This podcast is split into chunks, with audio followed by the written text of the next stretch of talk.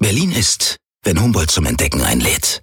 Im großen Magazin der Berliner Morgenpost zur Eröffnung des neuen Humboldt-Forums. Mit den Ausstellungshighlights der besonderen Historie und Interviews mit den Machern. Das Magazin Das neue Humboldt-Forum. Jetzt im Handel und auf shop.morgenpost.de. Berliner Morgenpost. Das ist Berlin. Richter und Denker. Ein Podcast der Berliner Morgenpost mit Chefredakteurin Christine Richter und wichtigen Persönlichkeiten und Entscheidern Berlins. Hallo und guten Tag. Herzlich willkommen zum Podcast Richter und Denker der Berliner Morgenpost. Mein Name ist Christine Richter. Ich bin die Chefredakteurin der Berliner Morgenpost und heute denkt mit mir Christian Andresen. Guten Tag, Herr Andresen. Schönen guten Tag, Frau Richter. Schön, dass ich heute hier sein kann.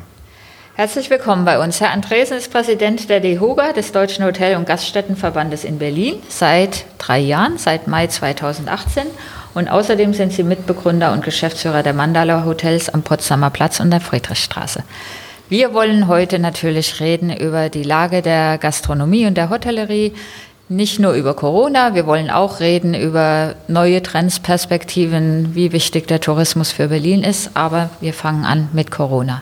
Wie geht es der Gastronomie und der Hotellerie in Berlin? Also um mit dem Positiven anzufangen, wir haben jetzt im August, seit dem August, äh, seitdem die Touristen auch wieder zu uns kommen können, das hat angefangen Mitte Juni, wieder äh, mehr Menschen begrüßen können in der Stadt, was uns freut, weil wir sind für Menschen da, wir, wir, wir leben davon, dass wir Kontakt haben mit Menschen, dass wir Gastgeber sein können. Trotz alledem muss ich leider vermelden, dass wir, wenn wir die Zahlen vergleichen von 2019 auflaufen, tatsächlich bis heute ähm, und 2021 weiter ähm, in der Hotellerie als Maßstab über 70 Prozent im Umsatz im Minus sind. Also weiter eigentlich eine sehr, sehr schwierige Lage, in der wir uns befinden. Auch jetzt im Sommer, also auch in den Sommermonaten Juni, Juli, August, wo man merkte, es sind wieder mehr Menschen in der Stadt? Augenscheinlich, das ist auch ein, eine ganz interessante Sache, sagen ja viele Menschen, die Berlin sehen, oh, jetzt ist es wieder voll, es geht, es geht euch ja wieder gut. Ähm, es, es geht besser in den Monaten. Wir haben Belegungen zwischen 50 und 60 Prozent. Trotzdem sind wir weiter auch 50 Prozent im Umsatz hinter dem, äh, was wir vorher hatten in den Monaten. Also das ist bei weitem nicht äh, wirtschaftlich erfolgreich. Ja, es fällt ja auf, dass ähm, vor allen Dingen deutsche Touristen ähm, wieder in die Stadt gekommen sind, beziehungsweise einige europäische. Merkt man ja, wenn man ja. am Brandenburger Tor unterwegs ist und dann das Italienisch-Französisch ähm, hört. Aber die vielen Touristen aus Übersee, aus den USA, aus Asien, die sind nach wie vor nicht da. Ja, die können natürlich noch nicht kommen aus äh, den uns allen bekannten Gründen. Amerika ist noch äh, zu, da kommt noch keiner oder ganz versprengte Anzahl von Menschen. Asien genau das gleiche Bild. Es bewegt sich im europäischen Raum, hauptsächlich Norwegen, Schweden, Dänemark. Auch aus Frankreich sehen wir den einen oder anderen bei uns. Ähm, aber es fehlt natürlich eine, eine ganze Menge an Ländern, die sonst hier ihr Business und auch ihren Urlaub machen. Wie waren denn oder wie schlimm waren denn die Einbußen, die die Hotellerie und wir reden ja auch, Sie sind ja auch DEHOGA-Chef, eben auch über die Gastronomie, die diese beiden Branchen in den Corona-Monaten ähm, erlebt hatten. Wir erinnern uns an die diversen Lockdowns. Immer waren die Gaststätten zu, die Restaurants, die Bars, alles, ähm, auch die Hotels nur für Geschäftsreisende geöffnet. Wie hat, ähm, haben die beiden Branchen die Krise überstanden? Wir haben sie eigentlich nur überstanden aufgrund zwei, zweier Hilfsmöglichkeiten. Das ist einmal das Kurzarbeitergeld, was recht schnell aktiviert worden ist, damals, als die Krise losging. Wir erinnern uns, das war ja im März 2020, wo die Botschaft war, nachdem die Filmfestspiele noch stattfinden konnten in der Stadt, dann wurde die ITB abgesagt. Und von dem Moment an ging es eigentlich bergab. Ähm, dann war eine sehr, sehr große Unsicherheit in der Branche. Die äh, Kurzarbeit hat dazu geführt, dass die Menschen weiter in Arbeit waren, auch wenn sie natürlich äh, von Seiten der Agentur für Arbeit bezahlt worden sind. Die Unternehmer selbst haben keinen Lohn bekommen die ganze Zeit und haben auch die ersten Monate maximale Hilfen von 50.000 Euro bekommen. Das können Sie sich vorstellen, wenn Sie ein mittelgroßes Hotel haben oder mittelgroße Gastronomie, hilft Ihnen das einfach nicht weiter, weil die Kosten laufen ja weiter, die Mieten laufen weiter. Die Vermieter haben ja auch nicht gesagt, wir verzichten jetzt einfach mal. Gab es da Fälle, dass Vermieter gesagt haben, okay, wir reduzieren die Miete oder wir verzichten auch mal? Ich glaube, es ist in Einzelfällen reduziert worden. Ähm, die große Anzahl, was ich höre, ist, dass gestundet worden ist. Dass einfach geguckt worden ist, was passiert da, wie werden sich die Hilfen ähm, von der Bundesregierung, wie werden die ausgestaltet. Wir haben in dem Moment alle, glaube ich, alle Unternehmer, die wir sind in dieser Branche in der Stadt, monatelang schlecht geschlafen. Dann kamen die November- und Dezemberhilfe. Das war die richtige Antwort auf die Monate vorher, wo nicht geholfen wurde, wo man sagt, wir stellen euch wieder so hin, dass ihr, dass ihr zumindest wieder aufstehen könnt. Äh, und dann wurde über die Überbrückungshilfe 3 ähm, und jetzt Überbrückungshilfe 3 Plus geboren. Sie müssen wissen, immer natürlich aus der Situation geboren, dass die Hilfen viel später gezahlt worden sind, als sie sie eingereicht haben. Wenn wir für November und Dezember sprechen, dass wir da Hilfen eingereicht haben, äh, um sie zu bekommen, haben wir vielleicht im April oder Mai das, das Geld bekommen. Das hat damals sehr lange gedauert. Das sind Verschiebungen in ihrer Liquidität, die sie, wenn sie nicht gute Partner haben, gar nicht aushalten können. Und ähm, das hat natürlich auch dazu geführt, dass viele Unternehmer oder auch Investoren, die in ein Hotel investiert haben oder in eine Gastronomie investiert haben, sagen, ist das überhaupt noch zukunftsfähig? Wie sehen die Hilfen aus? Wann werden sie bezahlt? Deswegen sehen wir das ein oder andere Produkt ja auch in der Stadt momentan, was umgenutzt wird oder wo gesagt worden ist, das geht jetzt nicht mehr weiter. Prominentestes Beispiel ist das Ellington Hotel, von dem wir gerade gehört haben, dass es nicht mehr weitergeführt wird, weil es von der Sigma-Gruppe gekauft worden ist. Ich glaube nicht, dass das passiert wäre, wenn wir diese Krise nicht bekommen hätten. Ähm, Gibt es da mehrere Fälle? Weil ich hatte eigentlich auch erwartet, dass gerade im Restaurant- oder Barbereich, dass ähm, es doch viele Schließungen geben wird ist uns aber jetzt im großen Stil doch nicht bekannt geworden. Ich glaube, zum Glück. Zum Glück nicht. Ich glaube, das liegt daran, dass wir eben am Ende doch diese Hilfen bekommen haben, dass sie auch kommuniziert waren, dass dann natürlich Vermieter gesagt haben, wir halten diese Stundung mal einen Augenblick aus. Wir möchten das Geld aber haben, wenn ihr die Hilfen bekommen habt. Ähm, und das ist ja jetzt ausgelobt bis zum Ende des Jahres.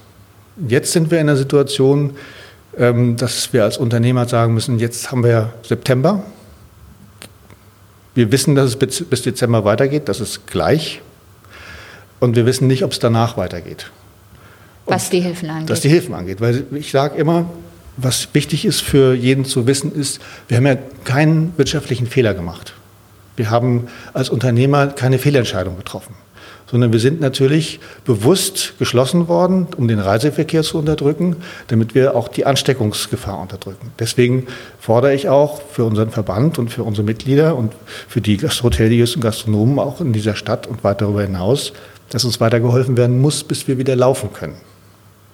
Weil es kann ja nicht sein, dass wir jetzt aufhören zu helfen, weil es heißt, es ist jetzt genug für diese Branche aber sie wird noch weiter leiden, weil wir werden das Businessgeschäft in der Form nicht so schnell zurückkehren sehen, wie wir es brauchen. Weil jetzt bezogen auf Berlin eben die Touristen aus Übersee oder die internationalen, na internationale haben wir, aber die aus Übersee oder aus gerade aus China oder den asiatischen Ländern fehlen, dass sie sagen, also es reicht jetzt nicht, dass wir wieder öffnen können, auch unter bestimmten Bedingungen, sondern sie sagen, sie brauchen auch weiterhin staatliche Hilfen. Auf jeden Fall, weil das Businessgeschäft, Messe- und Kongressgeschäft liegt brach, liegt still. Bis diese äh, Kundengruppen wiederkommen, wird es auf jeden Fall Ende 22, Anfang 23 sein. Das geht ja einher auch mit Prognosen von der Lufthansa zum Beispiel. Carsten Spohr hat, glaube ich, letzte Woche gesagt, dass sie im zweiten Quartal 22 Langstreckenverbindungen nach Amerika und nach Asien sehen, die dann wieder funktionieren werden. Also wir brauchen noch einige Zeit. Ich kann aber auf der anderen Seite Politikern nur Mut zusprechen, auch diese Hilfen auszuloben, aus zwei Gründen. Einmal würde uns das als Unternehmer das Gefühl geben, wir können planen auch für nächstes Jahr. Es ist nicht abrupt im Dezember ein Ende. Dann werde ich als Unternehmer vorsichtig, weil ich nicht weiß, ich, kriege ich Hilfen oder das Geschäft nach oben. Und jetzt, die Hilfen sind ja sowieso so ausgestaltet, wenn Sie weniger als 30 Prozent Umsatzrückgang haben, kriegen Sie keine Hilfen mehr. Das heißt, je mehr Umsatz wir machen, desto mehr fallen aus der Hilfe raus. Das ist ein Automatismus. Deswegen wäre es jetzt wichtig, ein Bekenntnis zu bekommen.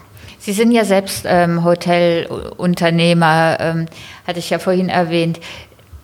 Buchen bei Ihnen schon Kunden fürs nächste Jahr oder gibt es da eine Zurückhaltung nach dem Motto, ich weiß nicht, wie der Herbst, der Winter wird und warte mal lieber ab? Haben Sie schon Buchungen fürs Jahr 2022? Also die Veranstaltungen, die, die stattfinden werden nach heutigem äh, äh, Erkenntnis, wie zum Beispiel die Filmfestspiele, die müssen natürlich planen. Da gibt es schon Buchungen, das ist klar. Aber der die Buchungs, äh, der Buchungslot, wann buche ich meine Reise, der ist noch kleiner geworden als früher schon. Wir haben früher schon gesagt, wir wissen eigentlich heute, wenn wir heute in die Bücher gucken, für einem halben Jahr wissen wir, dass nichts drinsteht, aber wir wissen, es geht weiter. Ähm, weil die Buchungen sehr kurzfristig waren. Die sind jetzt noch kurzfristiger geworden, Und, und, wahrscheinlich auch nur, wenn Sie Stornierung bis zum kurz vor, vor Reiseantritt erlauben? Das haben wir eigentlich immer schon mhm. gemacht, es sei denn, es ist eine größere Veranstaltung. Also da sind wir sehr, immer schon sehr flexibel gewesen, müssen wir ja auch, weil Reisepläne ändern sich heute ja auch schnell. Nur was wir nicht haben, ist eine Zusage auch von der Stadt, wie in zukünftig Messen stattfinden nächstes mhm. Jahr. Und das ist eines der wesentlichen Themen, die eigentlich jetzt entschieden werden müssen was sind die Grundlagen für Messen, damit Messeveranstalter aus der ganzen Welt heute und Kongressveranstalter unterschreiben und sagen, ich bin dabei, ich gebe jetzt schon Geld aus, ich beauftrage ja auch eine Dienstleistung hier in dieser Stadt. Nur wenn das stattfindet, können die Häuser auch wieder gefüllt werden und können die Gastronomen wieder äh, genug Kunden bekommen und der Handel genug Kunden, der hängt ja auch mit dran und Kunst und Kultur auch. Also das sind ja die vier Branchen, ja. die ja zusammengehören. Stimmt, wir haben nämlich eine Gruppe vergessen, die Geschäftsreisenden, die genau. brauchen sie ja auch ganz dringend ja. in den Hotels und ich nehme auch an, in ihren Hotels ja. sind sie ja auch sehr stark vertreten. Ähm, das heißt, der Berliner Senat müsste eigentlich Ihrer Meinung nach heute festlegen, die ITB findet statt, die Grüne Woche findet statt, ähm, die anderen großen Messen finden im nächsten Jahr im Frühjahr statt. Anfang ich würde sagen, die, ich würde, äh, es müsste eigentlich gesagt werden, die können unter 3G oder 2G oder ja. welchen Richtlinien auch immer stattfinden und zwar in dem und dem Umfang. Das wäre eine wichtige Aussage, damit sich Aussteller auch darauf verlassen können. Weil die Messen an sich äh, finden dann ja statt, wenn die Rahmenbedingungen vernünftig gelegt sind. Ich vermute ja, dass Sie in Ihrer Funktion als DEHOGA-Chef auch mit dem einen oder anderen Senatsmitglied darüber sprechen. Was sagen die Ihnen denn? Was sagt Ihnen denn die Wirtschaftssenatorin? Ja, äh, wissen Sie, ich habe das Gefühl, dass der jetzige Senat eben kurz vor der Wahl nicht mehr den Mut hat zu sagen, wir investieren ja. jetzt in die Zukunft.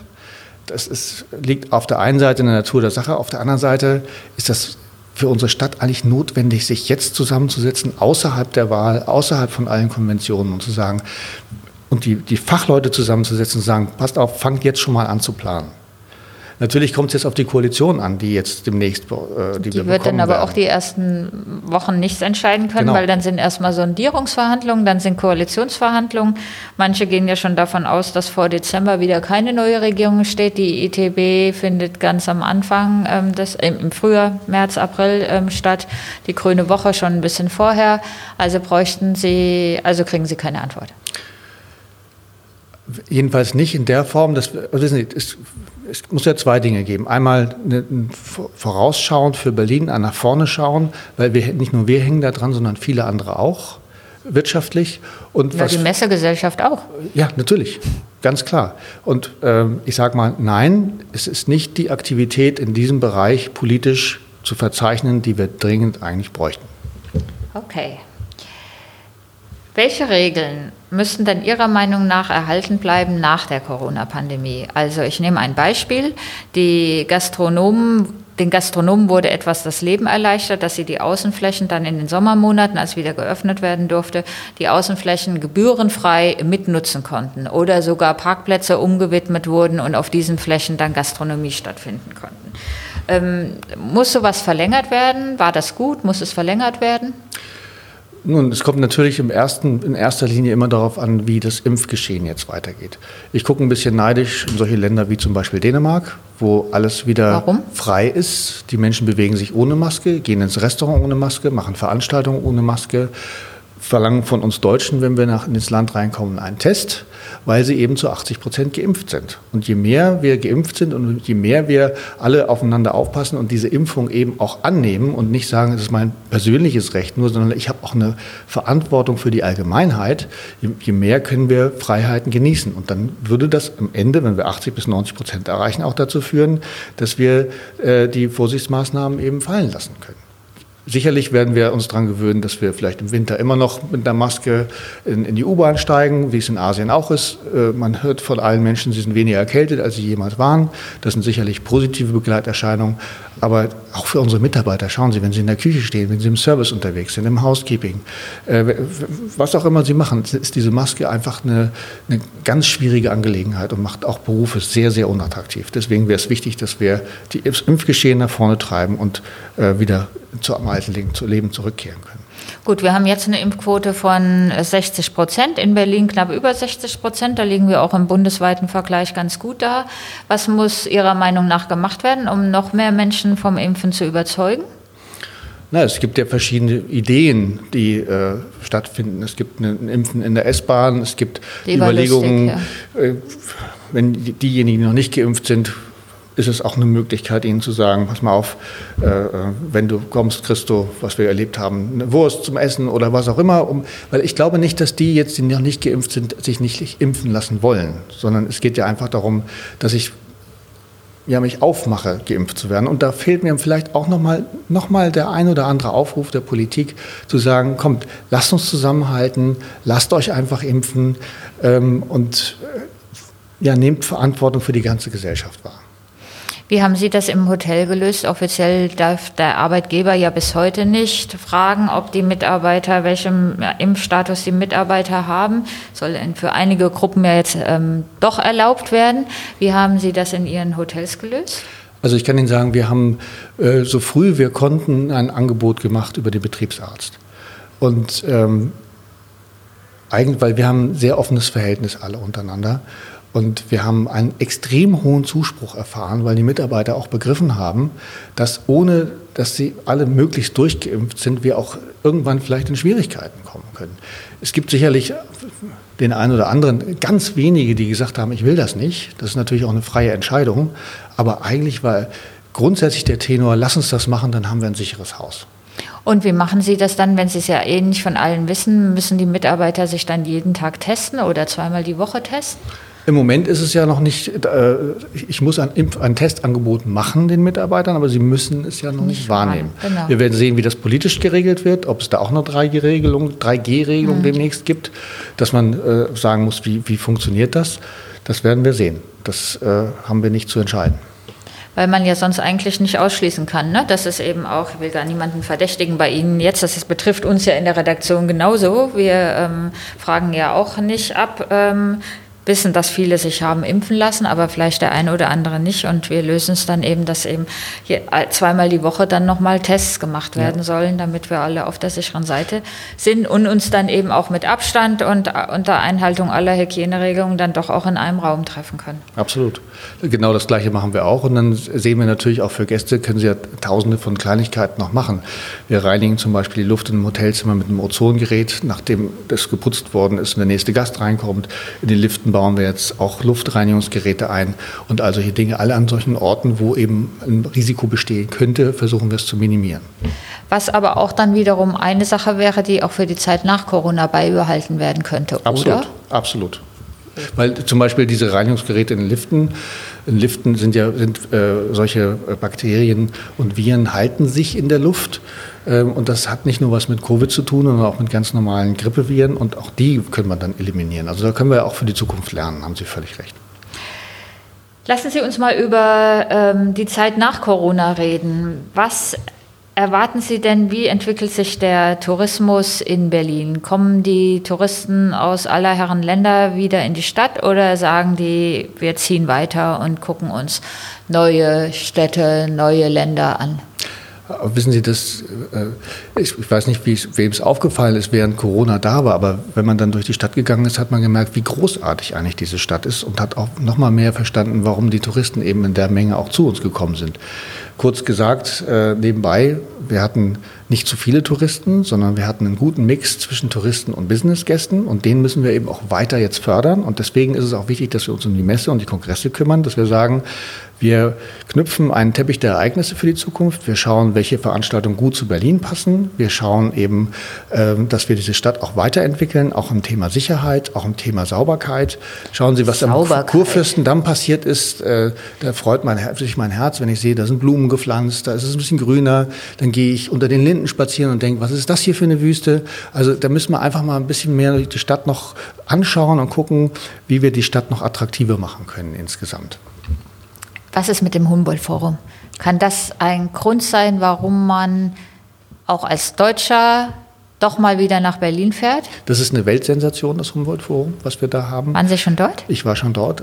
Sensationell. Und ich bin so froh, dass, dass das errichtet worden ist.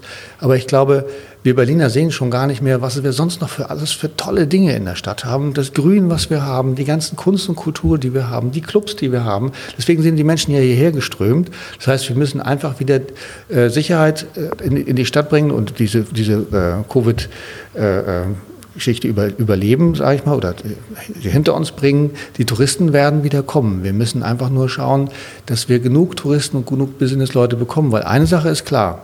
Wir als 3,7 Millionen Berliner, die wir sind, nur, sage ich jetzt mal in dem Fall, können weder die 20.000 Gaststätten bespielen, noch die 800 Hotels, noch drei Opernhäuser, nicht die ganze Kunst und Kultur und die Clubs. Das heißt, wenn wir nicht aufpassen und nicht das Angebot auch gut nach draußen vermarkten und auch genug gute Messen und Kongresse für die Zukunft anziehen, dann wird das Angebot für uns Berliner schrumpfen weil dann eben nicht mehr die Nachfrage in der Form, in der Größenordnung zur Verfügung steht.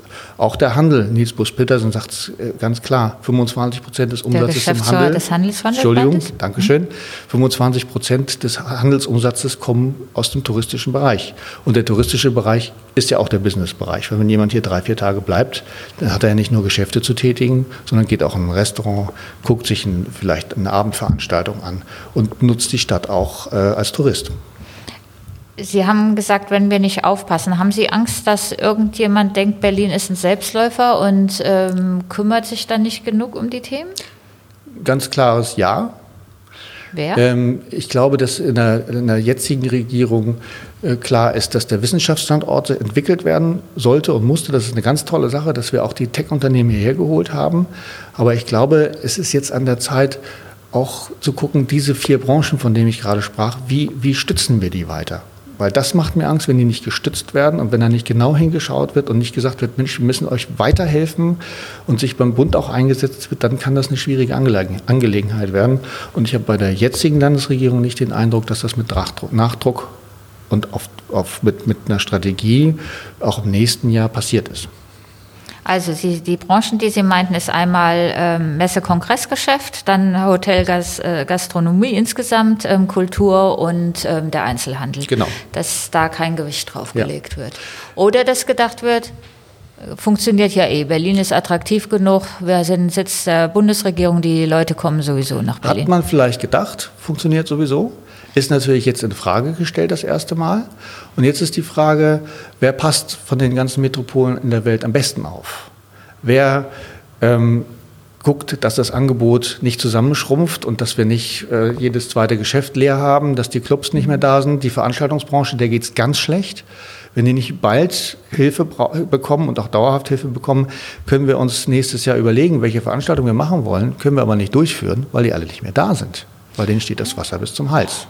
Aber ist es Aufgabe des Staates? Da ähm, gibt ja noch viele andere Branchen oder Unternehmen, die sagen, jetzt brauchen wir aber ganz besonders viel staatliche Hilfe. Kann der Staat sich das alles leisten? Also naja. kann der Staat jetzt Clubs und Bars dauerhaft unterstützen? Wissen Sie, das ist ja die Frage des Verständnisses. Wie ich vorhin gesagt habe, wir haben uns nichts zu Schulden kommen lassen. Und uns ist verordnet worden, dass wir unsere Geschäfte nicht mehr durchführen können. Das hat übrigens zur Folge gehabt, diese 19 Monate Stillstand, die wir bis jetzt zu verzeichnen haben, dass wir ein akutes Problem bei den Fachkräften bekommen haben. Weil Sie müssen sich vorstellen, die sitzen 16, 17, 18 Monate zu Hause, überlegen sich, wie geht das weiter? Was gibt es für eine Perspektive? Die Perspektive wird von der Regierung auch nicht genannt auf Dauer, zum einen. Und zum anderen äh, sind ja bei den Dienstleistungsunternehmen nicht 80 Prozent übers Kurzarbeitergeld ersetzt worden, weil die haben auch mal Tipp bekommen früher. Und der ist auch 18 Monate weggefallen. Deswegen sind ganz viele aus der Branche rausgegangen. Das auch, das muss ich ganz klar hier so sagen, ist dann am Ende politisch verschuldet. So, weil wir müssen, wir müssen, und auch jetzt, wenn wir, bis, wenn wir nicht eine, Perspektive bekommen nach dem Ende des Jahres, wie sollen wir denn unsere, in unsere Planung gehen, wir Unternehmer? Auf was sollen wir uns denn verlassen? Deswegen, wir haben das gerne getragen, dieses Sonderopfer. Aber das muss entschädigt werden. Jetzt muss ich doch noch mal die Frage stellen: Fanden Sie die, ähm, den Lockdown und die Schließung der Hotels und Gastronomie falsch? Wie gesagt, wir, wir, wir tragen das gerne mit. Okay. Es ist nachgewiesen worden, auch vom RKI, dass kein Gastronom, der sich an die Regeln hält und kein Hotelier, der sich an die Regeln hält, ein besonders hohes Infektionsrisiko erzeugt. Es ist politisch entschieden worden, aber dann erwarte ich auch, dass politisch dann gehandelt wird und gesagt wird, wenn wir euch den Hahn abdrehen, dann drehen wir euch den anderen wieder auf. Und zwar so lange, bis es besser geht. Die Gastronomie in Berlin ist ähm, war früher, glaube ich, nicht so ein wichtiges Thema oder nicht unbedingt ein Grund, um in die Stadt zu kommen, außer der Currywurst natürlich. Das hat sich in den letzten Jahren sehr verändert. Ähm, viele Sterne, viele Sterne-Restaurants, auch das Fassil, was bei Ihnen ähm, im Hause ist, ähm, ist ausgezeichnet worden. Kann das ein Trend, ein Anlass für Berlin sein, dass Menschen extra des Essens wegen nach Berlin reisen? Ja, äh, Richter, unbedingt. Wir sind die Gourmet-Hauptstadt in Deutschland mittlerweile. Hier probiert sich, eigentlich kann man sagen, wer sich ausprobiert gastronomisch, probiert sich erst in Berlin aus und geht dann weiter. So haben wir jedenfalls den Eindruck. Ähm, es gibt eine unheimlich tolle Szene da, die, die sich entwickelt hat. Wenn wir vor 15 Jahren schauen, damals ist, sind die, die Meisterköche initiiert worden von Berlin Partner, um überhaupt zu gucken, wie man Gastronomie in Berlin weiterentwickelt. Heute ist die Landschaft unüberschaubar groß und vielfältig und Menschen in aller Welt, mit denen ich auch spreche, die zu uns kommen, sagen, das ist ein Grund, hierher zu kommen, dass ihr so eine tolle gastronomische Landschaft habt. Das ist eben auch wichtig, dass wir auch, auch das, was ich eben sagte, ist, auch da muss natürlich geguckt werden, dass diese Landschaft jetzt nicht zusammenschmilzt, sondern dass wir die Chance haben, sie auch weiterzuentwickeln. Haben Sie da das Gefühl, dass andere Städte mehr tun oder mehr unterstützen? Ähm, aus, ich sag mal, aus Covid Perspektive heraus ist es natürlich schwierig, jetzt in die anderen Metropolen zu gucken, weil man nicht hinreisen kann und weil der Austausch natürlich auch schwierig geworden ist. Ich, ich weiß gar nicht, ob andere mehr tun. Ich glaube, wir sollten das tun, um diese Stadt und dieses Potenzial dieser Stadt Berlin und nicht nur der Stadt Berlin, sondern des Wirtschaftsraumes Berlin-Brandenburg jetzt in Stellung zu bringen, um, sage ich mal, weltweit mit in der Spitze zu sein. Das wäre meine, das meine Sichtweise dazu. Und lieber Herr Andresen, das ist fast schon das Schlusswort, denn wir nähern uns dem Ende der halben Stunde, aber beim Podcast Richter und Denker gibt es zum Schluss ein beliebtes Spiel. Sie vervollständigen bitte zehn Sätze zu Berlin und ähm, zu Ihnen, damit unsere Zuhörerinnen und Zuhörer Sie auch noch ein bisschen besser kennenlernen. Und auf los geht's los. Mein Lieblingsort in Berlin ist ich habe viele Lieblingsorte in Berlin, die ich gar nicht aufzählen kann. Eine Lieblingsaktivität mit vielen Orten ist ein, abendliches, ein abendlicher Lauf, der durch das Brandenburger Tor führt, der beim Bundespräsidenten vorbeiführt, beim Bundeskanzleramt, am Hauptbahnhof, äh, am, am, Rathaus, am Schloss, äh, am Alex. Und jedes Mal bin ich verzaubert, weil es einfach eine tolle Tour ist und das mache ich wahnsinnig gerne. Wie viele Kilometer laufen Sie da? Also das sind im Schnitt so zwischen 10 und 15 Kilometer. Nicht jeden Abend. Jeden zweiten. Sehr gut. So, kommen wir zum zweiten Satz. Die Berliner Gastronomie zeichnet sich aus durch eine enorme Vielfältigkeit, ähm, experimentier, exper experimentellen äh, Geist äh, und auch Mut, äh, zu was, was Neues einfach auszuprobieren. An den Berlinern mag ich an den Berlinern mag ich, dass sie Freigeister sind, dass man sich hier in der Stadt sofort wohlfühlt, wenn man herkommt, dass man sein kann, wie man will. Das ist ja auch, wir sagen ja auch immer wieder, Berlin ist die Stadt der Freiheit, das ist die DNA und das machen halt die Berliner. Die liebsten Touristen sind mir? Die liebsten Touristen sind mir, die hierher kommen, um unsere Stadt zu erleben, um Kunst und Kultur zu erleben, um zu verstehen, wer Berlin ist und was Berlin macht. Äh, Im Gegensatz zu Menschen, die im Bierbike durch die Gegend fahren, die sehe ich eben eigentlich nicht so gern in dieser Stadt, sondern eher, wenn wir hier gemeinsam äh, Qualität erzeugen in dieser Stadt und sie wohnlich und, und äh, zu einem Ort der Begegnung machen. Die Hotels in Berlin überzeugen durch? Auch Vielfalt. Es ist unglaublich, was die Hotellerie und auch Gastronomie in den letzten 10, 15 Jahren hier investiert hat. Die Landschaft ist einmalig und deswegen auch erhaltenswert. Die Citytex ist? Ähm, schlecht gemacht, überflüssig, ähm, ich denke, und auch in der falschen Art und Weise angewendet. Mein Lieblingsrestaurant ist? Oh, ich habe viele Lieblingsrestaurants unterschiedlichen Arten, muss ich Ihnen ganz ehrlich sagen. Ähm, die Lieblingsrestaurants, die ich habe, sind Restaurants, aus denen ich rausgehe und mich pudelwohl fühle, weil da verstanden wird, Speisen so herzustellen, dass, ich, dass mein Körper sich wohlfühlt. Ich dachte, Sie verraten uns jetzt Ihren Geheimtipp. Der nächste Satz lautet, die Corona-Pandemie lehrt uns.